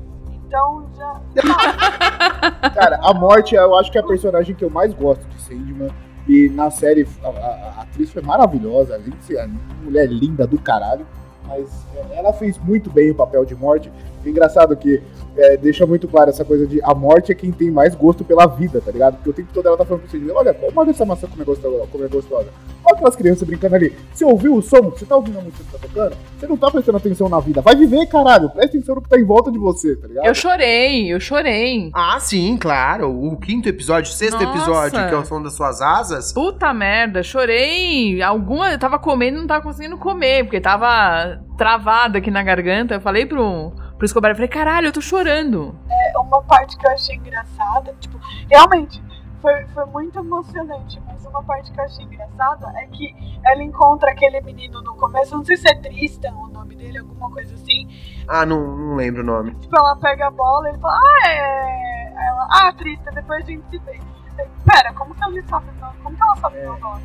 Aí, tipo, depois ela volta lá pra buscar ele. Não, o, de- o deboche Na dela, verdade, que ela vai ele buscar- fala. Ele fala, a gente pode se encontrar de novo? Ela fala, claro, logo mais. Não vai demorar muito, não. E você já fala, ih. E o deboche dela, a hora, que ela, hora que ela vai buscar ele, que ele fala: Ô, você tá aqui de novo, você viu? O carro quase me pegou. Ela, hum, por tão pouco, né? Vem cá, deixa eu contar uma história. Peraí, deixa eu te mostrar Vem um conversar com a tia. Agora a parte, a, parte que Agora- ela pega, a parte que ela pega o bebê é foda. Porque aí ela olha pra cara do Sandman com a cara de tipo. Ai, nossa. é, Ela é nem fácil. fica, ela Essa fala, vamos, vamos chorar. embora. Essa parte me fez chorar, essa parte me A gente precisa se concentrar um pouquinho mais. Agora a gente já passou de uma hora aqui. A gente precisa se concentrar um pouquinho mais na segunda parte da primeira temporada e nesse arco de história. Ao mesmo tempo em que o sonho quer recuperar os pesadelos que ficaram vagando pela Terra, a gente tem também a história da Rose, que quer descobrir o que aconteceu com o irmão dela. Eles foram separados quando ele era muito pequeno e ela quer descobrir o que aconteceu com o irmão dela, até descobrir que ela é neta, ou no caso bisneta, da Unity e tem recursos ilimitados para ir atrás dele. Essa segunda parte, eu acho que teve um andamento muito bom, talvez até melhor do que a primeira parte da temporada, e também é um arco de histórias que eu acho que é muito mais bem feito do que o primeiro arco. O próprio Gaiman fala que ali no comecinho de Sandman, ele não tinha muita noção do que ele estava fazendo, que ele foi descobrindo a voz do personagem com o tempo. E eu acho que isso fica bem claro nas histórias e também acho que fica bem claro na segunda parte da série. A gente tem alguns momentos geniais, como a convenção de cereais, por exemplo, Fantástico. Que dá uma agonia que do é caralho. absolutamente fantástico. Porra, que agonia que dá. E ao mesmo velho. tempo é hilário demais. Tudo aquilo é muito bom acontecendo ao mesmo tempo. É bem engraçado e bem desesperador ao mesmo tempo. E a própria explicação da história do Corinthians, o que, que ele tá tentando fazer ali e como ele tá tentando ser um grande modelo para todos os assassinos em série do mundo. Eu acho que é muito bem contada essa história, acho que funciona muito bem. Porque assim, todo mundo teve os nerdola lá chorando porque não tinha mas a Warner não deixou. Eles estão tentando fazer um filme é, do Constantine, então não vai roubar. E aí tinha essa personagem que já era uma, uma antepassada do John Constantine, que aparece inclusive na, na série, nos quadrinhos, e, e eles resolveram usar o mesmo nome. E vou inclusive fazer uma ressalva, tá? Aqui, a minha opinião honesta e eu que sou nerd raiz daquele que lia há muito tempo. A Johanna Constantine foi a melhor representação do Constantine em qualquer obra audiovisual que a gente teve. Fato, fato, fato, fato. Fatíssimo. Não tem como discutir. Só faltou o cigarro, velho. Porque de resto tava tudo ali, tá Só ligado? faltou o cigarro. E de resto tava Eu- De tudo ali. resto tava tudo ali. Eu sou suspeita pra falar porque eu amo a, a Jenna Coleman. É porque assim, todo ator britânico fez Harry Potter, Doctor Who, ou Senhor dos Anéis, ou os três. Então. Eu não conhecia a atriz, eu não, eu não lembrava dela em obra nenhuma, eu acho que eu não. Eu não lembro de ter visto nenhuma obra com ela. E, cara, ela entregou demais, demais, demais, demais. Eu fiquei feliz com a entrega. Ela é a Clara do, do Doctor Who e ela fez a Rainha Vitória numa série. E, e assim, o que eu achei muito. O que eu achei muito diferente é que o Constantine no quadrinho, ele é mais vagabundo. Tipo. Sim. Né? Tanto que quando, quando ele e o, e o Morfeu vão lá, vão lá ver a menina lá, o ex-namorado dele, e eles encontram ela naquela situação, ele fala assim, bom, ela vai ter que morrer, eu não tenho muito o que fazer. Mas assim, ele tá triste, mas é meio que tipo, sabe, se ela o... Ela não, ela tá mais triste, tipo, ela fica com raiva, ela não queria que ele nada. É ela que vira pra ele e fala, pô, foi você que deixou ela assim, é culpa sua que ela tá No quadrinho ele É chega a ser mais depressivo, ele chega a ser mais é, apático pra tudo. Tanto é que começa a história com a mulher que vai falar pra ela que o Sandman tá vindo, na série é a mesma mulher, mas tipo, ele trata ela como louca. Ele olha pra ela e fala: "Ah, minha senhora, tá bom, vai lá, vai, vai dar um rolê, vai". E tipo, tá comendo um lanche e tal, não sei o quê, até que realmente o Sandman aparece pra ele. Mas realmente, né? qua- na casa dele. Isso, mas realmente, quando chega lá na hora de entregar a menina, ele fala, tipo, vou, vou fazer o quê, caralho? Foda-se, paciência. Ele só pede, né, pro Sandman, tipo, tá, dá pra você amenizar a dor dela, pelo menos? Mas eu gostei da forma como foi feito na série. Eu acho que fez bastante sentido e eu achei que ficou bem, bem contado ali. Agora, tem muitas coisas na série que não foram abordadas ou não foram nem mencionadas, mas tem pequenas informações ali, pequenas homenagens. Eu vou dar um exemplo aqui. Nos quadrinhos, quando o sonho vai pro inferno para tentar recuperar a máscara dele, quem leva o sonho até o, o centro do inferno é o Etrigan, que é um demônio que tem relação com o resto do universo da DC. E obviamente não pode ser utilizado aqui. Em compensação, o demônio que recebe ele na porta, não sei se vocês repararam, ele rima. Sim, sim, E isso é uma sim. referência clara ao Etrigan. Eu acho que esses pequenos detalhes servem muito bem pra quem leu a história original e falar: "Ah, eu vi o que você fez aí" e não faz falta nenhuma na história que tá sendo contada na série. Fora que quando ele vai pedir, ele vai é, atrás do Constantine, é o marciano que ele vai lá perguntar, né? Tipo, aonde tá o Constantine e tal, então. É que também não pode ser usado. Exato, ele, ele chega a encontrar com a Liga da Justiça, e isso não, não obviamente não pôde ser trazido pra série, e eu acho que não fez falta nenhuma, verdade seja dita. A minha parte preferida, eu acho, desse, desse é, arco, assim, só, e aí eu paro de falar, é, é a parte dele encontrando o carinha, tipo, de 100 em 100 anos. Maravilhoso, maravilhoso. Eu queria muito ver até onde vai a história desse cara. Eu queria muito fácil ver a É. série desse cara. Vai longe. E assim, tem muita coisa que você. referências que você vai pegando, sabe? Quando ele fala do. Eu, eu gosto bastante de, de história, então quando ele fala do. do Henrique Tudor, da Rainha Elizabeth, quando ele vai lá encontrar é, durante a era vitoriana e a prostituta pega e vira pra ele e fala: Ai, achei que você fosse o Jack Stripador. E aí, tipo, sabe? Quando ele, ele encontra Shakespeare. Shakespeare com o Christopher é, eu acho que é o nome. Que, que foi meio que um guru pro Shakespeare. E aí ele fala, ah, eu queria é, inspirar as pessoas, eu queria tocar a alma das pessoas. Aí o, o Morpheus, é mesmo? Conte-me mais sobre E é um personagem. E é legal. Cá. E é legal que é um personagem que quebra a expectativa. Porque você espera que ele vai em algum momento falar, porra, a vida ficou chata, cansei. E não, chega uma hora que ele fala, você acha o quê? Que eu vou cansar dessa porra? Eu tô gostando pra caralho, me deixa aqui que eu tô me divertindo muito. Você já tá comigo faz 600 anos, amigo. Você não entendeu ainda que eu não vou pedir pra você? Sim, é muito bom. E essa é uma das diferenças também, inclusive, porque na série, como ele ficou preso por mais de 100 anos, o sonho perde um dos encontros deles. E é isso que faz com que o Rob fique é, desesperado, né? Porque no encontro anterior ele joga na cara do sonho. Fala: Não, você já viu tudo que você tinha pra ver aqui. Você tá aqui porque você quer um amigo. E o sonho fica ultrajado. Como ousas? Você tá louco, você sabe quem sou eu. E vai embora. Nos quadrinhos, passa só 70 anos com ele preso. Então eles não têm esse, esse encontro em que o sonho falta. No, na série, o sonho falta a um desses encontros. Então ele fica achando realmente que ele ofendeu o sonho a ponto de o sonho não voltar mais pra ver como é que ele tava.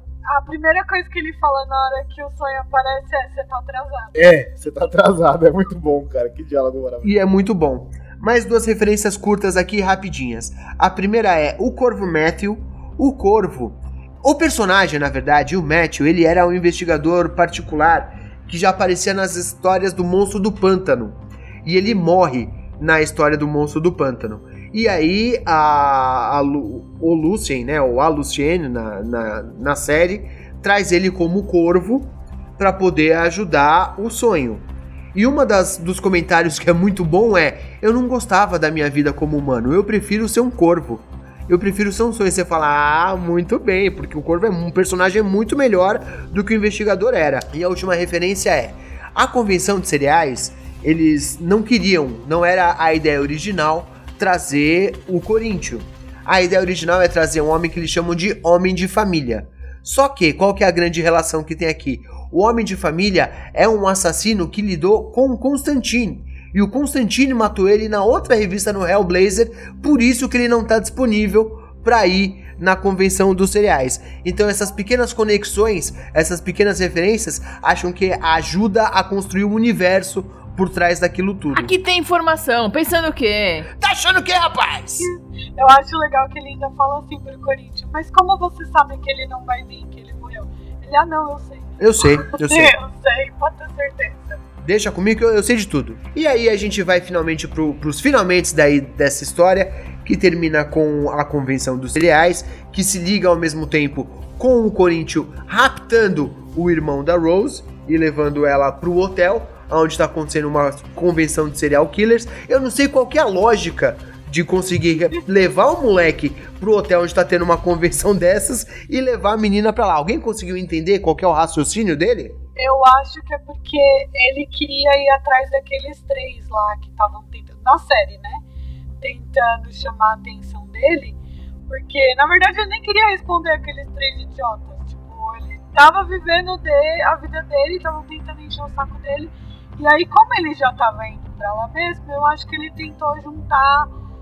É, eu, eu acho que ele tentou ser prático, tá mais ligado? Tipo, ó, eu, eu, já, eu já tenho que. Eu tenho que fazer minha fama, eu tô famoso, a galera tá trabalhando no meu nome, então eu vou dar uma alegria pra galera. Porque o E eu Corinthians. preciso dessa menina. O, o Corinthians, na série pelo menos, e aí eu não lembro se no quadrinho tem esse mesmo, essa mesma vertente, na série ele quer ser adorado, porque ele é um pesadelo, e ele tá cansado de ser, é, de botar medo nos outros e tal.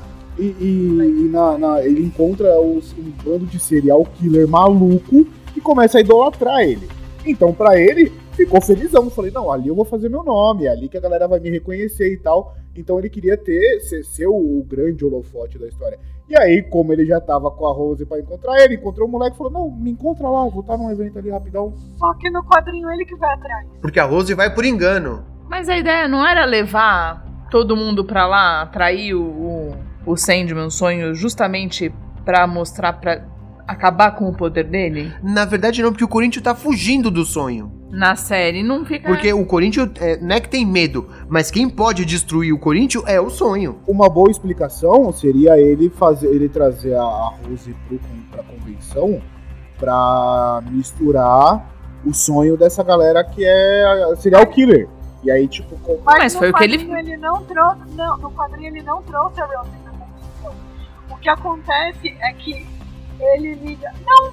Ela liga, ele liga pra ela falando que tá com E aí na hora que ela, ela fala, tá, onde que você vai estar?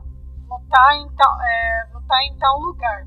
Aí o é Joffrey, que ele se apresenta como Eu Joffrey, nunca lembro o nome. Acho eu que é isso. lembro, é. mas enfim, ele fala, não, eu vou com você. Aí quando ele chega, o carro deles quebra e ela fala, ah, tem um hotel ali. Vamos ver se tem lugar. Eles ainda falam, vai ter uma convenção que começa amanhã, vocês têm que ir embora amanhã cedo. Só que eles não vão embora de manhã. Mas é um azar. Eles vão parar no hotel onde tá tendo a convenção meio que por azar. É, é, não tá, não tem nada. Agora, o que é um ponto em comum entre as duas histórias, eu acho que isso é muito. funciona muito bem. É, fica bem explicado nas duas histórias. Eu acho que é mais um ponto de genialidade do game. É o Corinthians é o assassino em série original. E ele é a inspiração. Não necessariamente, não é que estão tentando copiar ele, mas ele é o que começa com a, a- é a origem dos assassinatos em série. E é por isso que ele tem um local de destaque na série, na convenção, e é por isso que quando o sonho elimina o Corinthians e manda ele pra escuridão, todo mundo sai daquela convenção meio que se odiando, com vergonha do que tinha feito, sabe? Todo mundo falando, meu, eu sou um bosta, o que, que eu tô fazendo da minha vida? E começa a galera, sabe, tipo, a ficar perturbada, a se matar, tudo isso, eu acho que funciona muito bem. No fim das contas, como foi contada a história, eu acho que fez bastante sentido na Não, série e, também. E, legal, ah, tipo assim, a galera, a galera não, não é, endeusar o, o Corinthians, mas não enxergar ele como uma entidade. Porque a galera fala, porra, mas como que um cara desse tá vivo há 150 anos? Não, ele não tá vivo há 150 anos. Provavelmente é um nome que tá sendo passado, de repente, de família pra família. Não sabemos, tipo, né? Tá Chegou a falar, né? Você que é o Corinthians da vez, né? É, isso, isso. Sabe uma coisa que me deixou chocada? O Van Land, que é o pedófilo, no quadrinho, ele faz uma referência que, mano, eu acho que eles teriam um problema se eles colocassem essa referência tão assim na cara na, na série. Porque As orelhas, né? não, e não só isso. Ele fala que ele tem um lugar especial onde ele coleta as vítimas Ali dele. pra mim é nítido que é um parque da Disney. Ali na série ele fala pra mim, é um parque da Disney, ponto. Mas no, mas no, no quadrinho, ele fala que é um parque de diversão, ele deixa nítido isso, e ele canta a musiquinha do, do Small World, que é um, um, coisa da Disney, que é um brinquedo da Disney. Que é a, a música de uma das atrações. E inclusive, ali, Aline, no, originalmente, era, era pra ele estar usando o chapéu com a, o chapéu do Mickey. Era pra ele estar usando a orelha do Parecia Mickey. Mas aí. Quando fizeram. Quando começaram a fazer o negócio, alguém teve o bom senso de falar: não, vamos tirar isso daqui que não vai pegar Vai muito dar bem. merda, Vai dar ser um É, problema pra gente. vai. Aí colocaram a história do lobo ali, colocaram ele com a orelha de lobo pra dar um, um migué, pra não ficar tão pesado. do lobo mal e tal, é verdade, é verdade. Mas, tipo, tá muito nítido aonde que ele faz, a, onde que ele coleta. Sim, sim. Inclusive, você citou uma coisa que eu senti falta na série, que nos quadrinhos tem muito. É, nos quadrinhos é é como se o Gaiman quisesse que você colocasse aquilo pra tocar enquanto você lê. O tempo todo ele tá te dando uma referência musical sobre o quanto fala daquela cena que você tá vendo. Então, o Constantine tem começa é, é, eu não lembro o nome da música, mas ele cita uma música do Creedence. O próprio sonho tem a, a trilha sonora que ele vai citando, tipo, o Gaiman vai colocando pra você ouvindo enquanto você tá lendo. São todas músicas maravilhosas.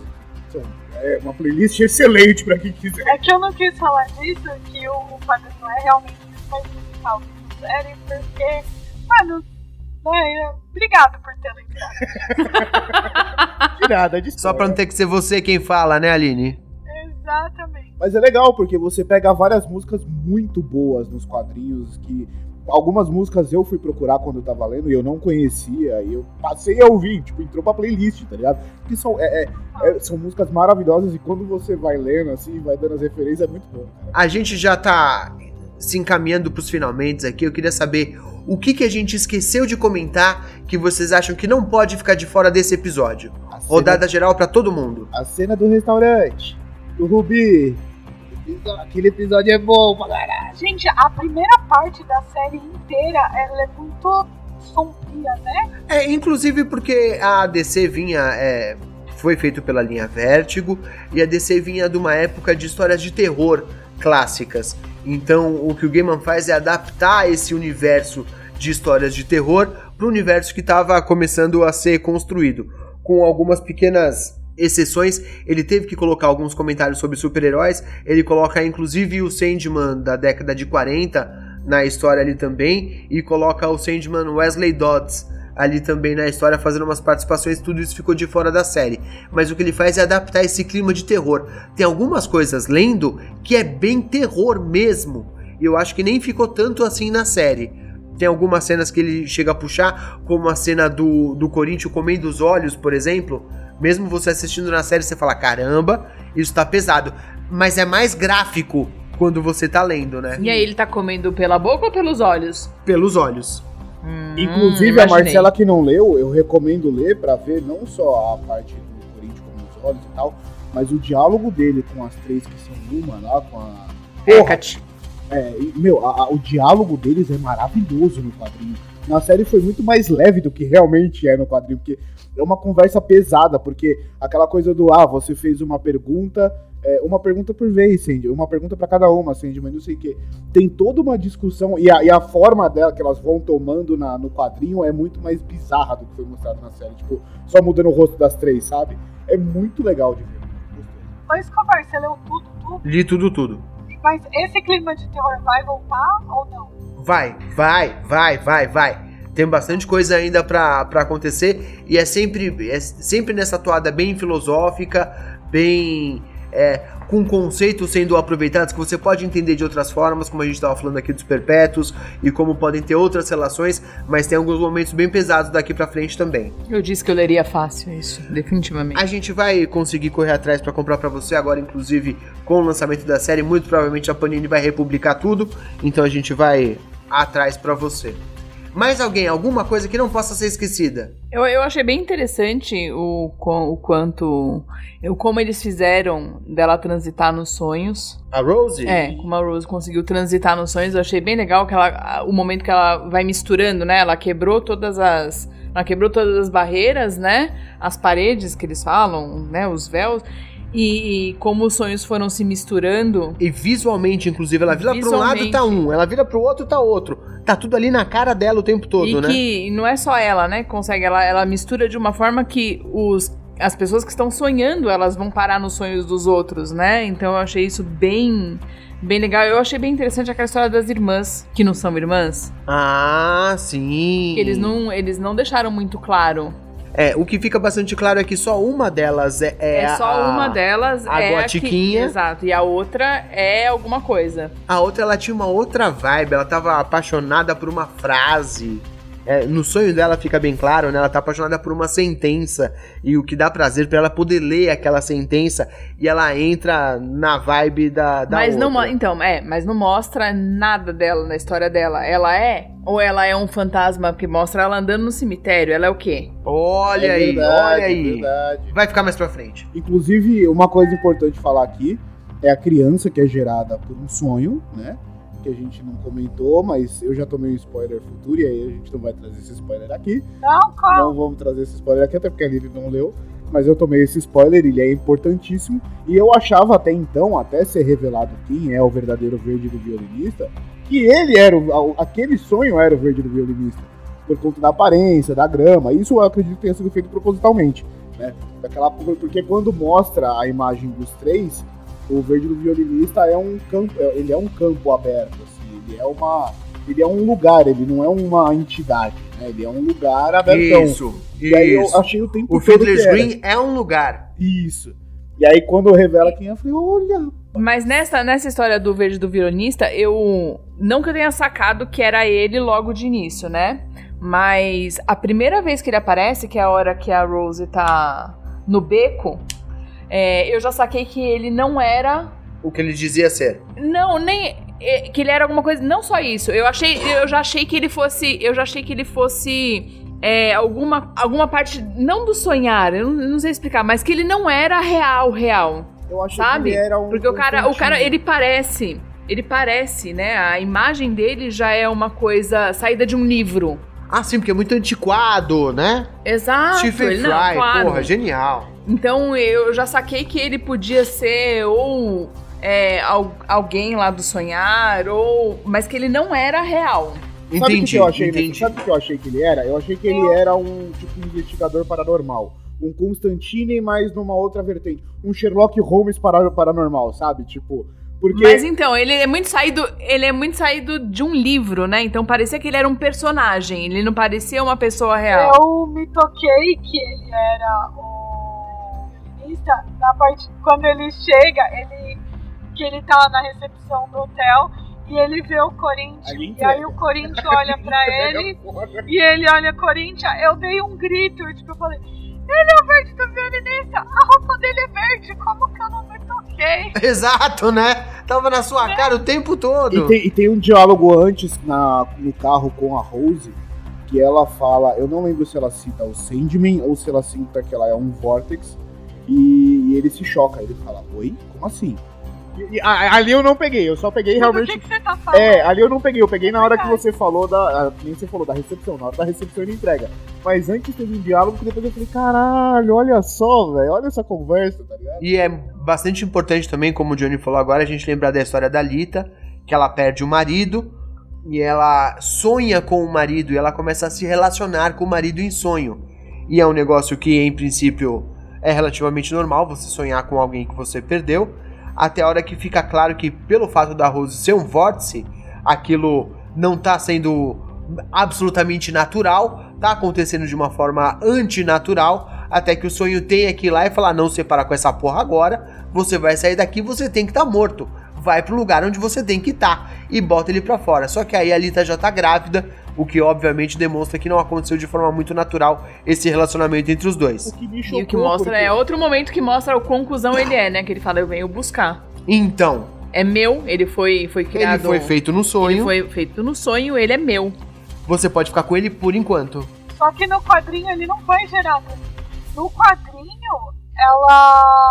No quadrinho, tipo, a parte da Lita é completamente diferente. Ela tá dentro da cabeça do. É, é Jed? Acho que é Jed. o Jed, da- o irmão da Rose, da Rose, ela tá dentro da cabeça dele com os dois, é, os dois pesadelos que fugiram, é, porque foram quatro, né? E aí dois deles estavam dentro da cabeça do Jed. É, tava ela, o marido dela que tinha morrido e esses dois. E aí o, o Sandman vai lá e tira todo mundo de dentro da cabeça do menino. É, ela ficou dois anos lá. O Marido, Mas ela é- Mas é sonho de qualquer forma. mas é a mesma Sim, lógica, mas ela tá, foi Aline? grávida de seis meses. Sim, Mas ela mas é, grávida de seis E meses. foi uma cena que me mas é a assustou. mesma lógica. E foi uma cena que me assustou, porque, como eu disse, até então eu acreditava que ele era o verde do violinista. A hora que o Sandman fala, você tá morto, some daqui, e o cara desaparece, eu falei, eita porra! Como assim, velho? Como assim? Cadê o cara? Não, peraí, cadê o bagulho? Não é possível. Aí depois explica Mas inclusive por "Nossa, conta da velho." adaptação, é, ficou um negócio até um pouco esquisito, porque ela engravida num dia e ela tá com uma barriga de alguns meses, imediatamente após, sem que nada tenha acontecido. Você fala, bom, essa criança vai nascer a qualquer momento. Se for nesse ritmo, Foi e não, aconteceu. ela termina com a mesma barriguinha durante dias ali, enquanto eles estão negociando e correndo, e ela volta pro sonho, e o cara fala, pergunta se ela quer ficar, e ela não vai ficar, e pipipi, popopó, tudo isso vai até, tipo, finalmente. Ah, mas eu tenho a impressão que mesmo assim foi uma coisa muito rápida. Questão de, tipo, três, quatro dias, é o que parecia. Ela fala pra outra, né? Passaram dois dias. Então, mas ela tava no sonhar ainda. A Rose Não, fala pra ela. horas. É, Passaram horas, duas horas. uma Passaram coisa horas. Assim. É, duas horas. ela isso. fala que o tempo passa de outra forma. Então ela ficou meses no sonhar também, ainda que ela só tenha dormido por duas horas. É, mas eu acho Sim. que você tem razão, Escobar. Tipo, a, a ideia é o mesmo. Você passou mais tempo grávida aqui do que no seu mundo. É isso, a ideia é exatamente a mesma. Inclusive o Escobar voltando aí na parte. E foi concebida no sonhar. É, foi concebida no Sim. sonhar, sim. Não, no quadrinho não foi concebido no sonhar. Mas ela ficou, ela ficou grávida no sonhar, né? Ela ficou Não, mais tempo não. grávida no sonhar do que no Ai. mundo real. E isso é o que justifica a, a postura do, do sonho. O, falar que vai pegar Isso. Inclusive, voltando à coisa do coisas que não podemos deixar de citar, é o Jed, o menino, irmão da Rose, e o inferno que esse moleque passa. E a Acho que é. Jared, não é? Jed. Jed? Esse moleque passa por um inferno do caralho, tanto no sonho quanto na vida real. né? e, e, e ainda assim, é, é, e ainda depois, quando tá no hotel, ainda faz merda, tá ligado? Mano, eu já tô me fudendo tanto que vou ficar quieto. Não, ele ainda vai fazer uma E tem mais uma referência que o Gaiman faz aí, porque enquanto o Jed tá sonhando, ele sonha que ele é o Sandman, né? E ele sonha que ele é o Sandman. Esse Sandman que ele sonha é um personagem que realmente existiu na década de 40. E o que o Gaiman faz aí é mostrar como esse personagem era ridículo em comparação com a história que ele tá contando agora. Porque é uma coisa bem infantil mesmo, né? É uma coisa bem boba. Ele só joga areia e se transforma e aparece em outro lugar. Tipo, não faz sentido nenhum, é uma coisa sem profundidade nenhuma. E o Gaiman dá uma alfinetada nisso. E no quadrinho, o Zed ficou em coma, né? O, a Rose encontra ele depois que a convenção acabou. Encontra ele depois que, que a convenção acabou. Num porta-mala do carro do Corinthians. Exatamente. Ele tá em coma. Ele tá em coma porque os dois pesadelos ficaram guardando ele durante trocentos anos. Um outro- uma outra coisa que é importante citar que a gente não falou tanto, deu uma pincelada muito rápida, mas é justamente a Luciene, que é a bibliotecária, que eu achei uma personagem incrível, eu achei maravilhosa aquela personagem, e, e justamente a, a- é- é- ela, o, ela é o ponto que mostra a mudança do Sandman, né? Ela que mostra pra ele que o mundo dele tá quebrado, quando o mundo dele volta, ela tá tomando conta de tudo. O Corvo fala, porra, mas você é muito mais legal, não posso me, falar- me- me dirigir a você em vez de redirigir a ele. Ela fala, não, não pode, porque ele é o dono da porra toda, ele me mandou voltar a ser bibliotecária. Ele, então vou fazer fofoca. Como me foda-se." lembrou. ele fala, vou fazer fofoca e foda-se. E é um personagem que mostra um pouco dessa adaptação que fizeram da história para novos tempos, porque todo mundo era muito homem e muito branco na história original, e transformaram o Lucien em Lucienne. E eu comentei com a Marcela que é impressionante Sim. porque era um homem de meia idade, um elfo de meia idade, alguma coisa assim, transformaram numa mulher careca de meia idade e ela está absolutamente igual ao personagem original. Foi muito bem feito. Tem o mesmo maneirismo, a mesma cara, as mesmas expressões. O olhar por cima do óculos, assim, É né? impressionante como ficou muito bem feito. E aquele tempo, e o tempo todo olhando pra ele com aquela cara de você tá fazendo merda. Você sabe que deu bosta, mas eu vou deixar pela sua decisão, porque é você que manda.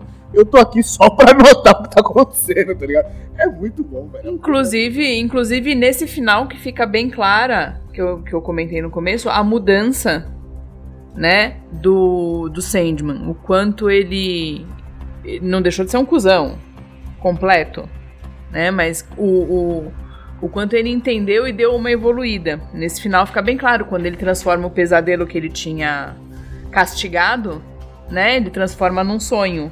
Sim, a, a Gaut. Isso, isso. É bem, eu achei bem legal, bem, bem interessante como ele como ele fez. Eu acho que anteciparam um pouco essa conclusão também, porque a história de Sandman, na verdade, é sobre o sonho percebendo que ele não tem que ser aquilo que ele foi programado ou feito para ser. Que ele não precisa ser só o monarca do sonhar e ele conhece pessoas, ele é, tem o, o sonho no final do que é a primeira temporada aqui, ele vai para matar a Rose. E quem consegue convencer ele de que não é exatamente essa a solução é o Fiddler's Green. Então, ele não tá, ele não teve uma recaída, ele não ficou mais humano no final, ele continua sendo o mesmo cuzão. Eu acho que anteciparam um pouco essa percepção já pro começo, pro final dessa temporada, né, ainda que seja o começo da história, pra você já ter a noção de que é pra esse caminho que as coisas vão. Que se você parar pra pensar, a própria morte já queria ensinar isso pra ele, porque ela fala, ela fala, eu tentei desistir do papel várias vezes, eu quis abandonar isso aqui, mas eu percebi que eu preciso disso assim como as pessoas precisam de mim. Então eu resolvi fazer isso, disso uma coisa prazerosa. Por que, que você não começa a ter prazer no que você tá fazendo? A não ser tão, tão é, restrito no que você tá fazendo. Começa a olhar em volta, começa a curtir o que tá acontecendo. Mas ao mesmo tempo, eu acho que ele deixa claro que ele, tam- ele não é mais a mesma pessoa, mas que ele também não virou um, um brigadeirinho, não. Não. Tipo, tanto que na hora que ele fala, ah, é, de- teve as mudanças e tal, é, eu tô tentando. Sim, sim, deixa bem claro. Ele, não, ele, é. fala, ele fala até pro. Corinthians, ele fala, você vai ser refeito, só que da próxima vez eu não vou errar com você, eu não vou te dar a liberdade que eu dei. Então, tipo assim, eu vou continuar fazendo o que Também eu não tô vai ser agora. É, eu vou continuar fazendo o que eu tô fazendo, só que agora eu tenho uma visão um pouquinho diferente da coisa, tá? O que nos leva ao segundo Corinthians e vamos falar isso sobre uma temporada no futuro, muito provavelmente. Vamos ver, até então a gente não tem confirmado ainda uma próxima temporada de Sandman, a Netflix ainda não entregou, mas certamente a gente vai mais pra frente com essa história, porque foi muito bem recebido. A gente já passou de uma hora e meia de gravação, gente. Eu preciso terminar este programa, senão o nosso editor vai comer a nossa alma. Então eu vou fazer uma rodada relâmpago. Alguém quer falar de mais alguma coisa? Eu quero falar de Caim e Abel. Caim e Abel! Maravilhoso. Quem é que tá morto? O sonho é de quem? Como é que os dois estão lá? A Marcela tava cheia de perguntas. Por que Caim e Abel estão no sonhar? Eu falei, isso já. Por quê? As você- pessoas mortas deviam estar no sonhar? Não deviam? Então quem é que tá sonhando? Algumas- é o outro que não algumas morreu. Ficam. Não, mas algumas ficam. Algumas ficam. Tanto que perguntou, tipo, pra Rose, será que ia ficar? É, e, e dá, e dá a entender, e dá a entender que, que e dá a entender que isso tanto na série quanto nos quadrinhos dá a entender que o Sandman fez alguma coisa muito boa pra eles, muito positiva pra eles, tipo, tirou eles de uma situação muito merda e eles são eternamente gratos a ele. Independente de qualquer coisa, eles eh, têm um respeito muito grande e uma gratidão enorme com ele. Então, Então, tipo, mas quem é que tá morto? Mas é quem é que tá ali? É o sonho de quem? É o sonho de um só Seria ali. do Abel. Do Abel, Se né? for pensar, seria do Abel. Ou do Caim? Quem que morreu? Não, mas quem foi Quem o Abel? morre é sempre o Abel. Quem morreu primeiro Ah, sim. foi o Abel. Eu acho que o sonho é do Caim, porque o Caim é quem consegue gerir tudo, ter sempre o que ele quer e ainda ter a morte do Abel eternamente. Tipo, né, consegue matar tranquilamente e o cara volta depois. Eu acho que o sonho é do Então, eu fiquei, eu fiquei com essa dúvida, eu fiquei bem. Eu, eu acho que eu, eu já falei pra vocês isso, mas eu, eu de novo. Vocês perceberam como é, o Caim e o Abel são um estereótipo de dois homens judeus? É, não, faz todo sentido do mundo, né? Inclusive, ó, gente, foi só summonar que ele apareceu aqui. Rafael Zorzal entrou na nossa live fazendo uma piada que eu já fiz há 40 minutos atrás, Zorzal. Sinto muito, Já foi. lamento, mas essa você não vai, não vai conseguir acertar, a menos que você faça uma volta aqui e tire o meu comentário na nossa gravação. Cuidado, Deixa eu, inclusive, antes da gente encerrar, É- é possível. poder, ele vai colocar uma. O reino da edição é do Zorzal. Antes da gente terminar, deixa eu só agradecer o próprio Zorzal, o nosso chapa Zeno, que tá aqui em todas. Muito obrigado pela sua participação, Zeno. E a Val, que apareceu aqui também para dar o ar de sua graça. Muito obrigado, Val, querida. Muito obrigado, gente, que esteve com a gente aqui até agora. Foi um prazer enorme estar com vocês. A gente precisa encaminhar para encerramento. E é claro que eu vou fechar com aquela rodada tradicional. Começando por ela, o meu sonho de vida, Marcela. As suas redes sociais, suas considerações finais e o seu boa noite. As minhas considerações finais eu já dei, só queria saber causar essa polêmica aí do de Caim e Abel. É, vocês me encontram no Instagram, Twitter como arroba ardate com dois T's, underline Lili. Se ficou difícil, corre lá no Poucas Trancas que tem bonitinho pra você só clicar e seguir. Muito bem, Aline, sua vez, por favor, suas considerações finais, suas redes sociais, seu boa noite. E não acredito que temos uma hora e meia de programa e você não reclamou do dragão. Por favor, fique à vontade. Eu ia falar ia que ninguém falar falou da gárgula. Boa noite, todo mundo. E eu queria deixar aqui Justice for Gregory. Porque não foi justo o que fizeram. Não, não, não tinha necessidade do, do Gregory ser assassinado daquela maneira terrível.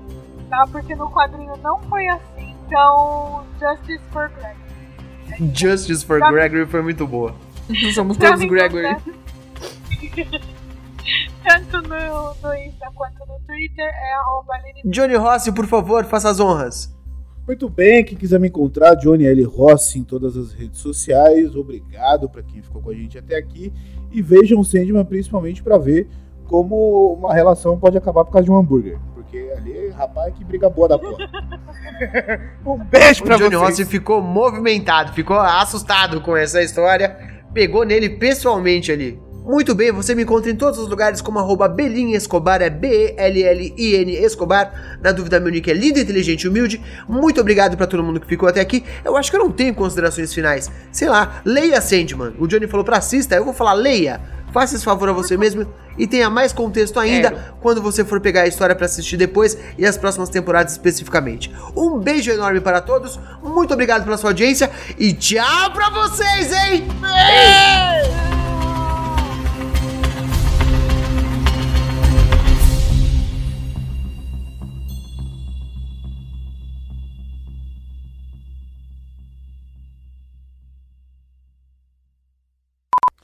Mano, eu preciso muito aprender como é que tira a regulagem automática do Audacity.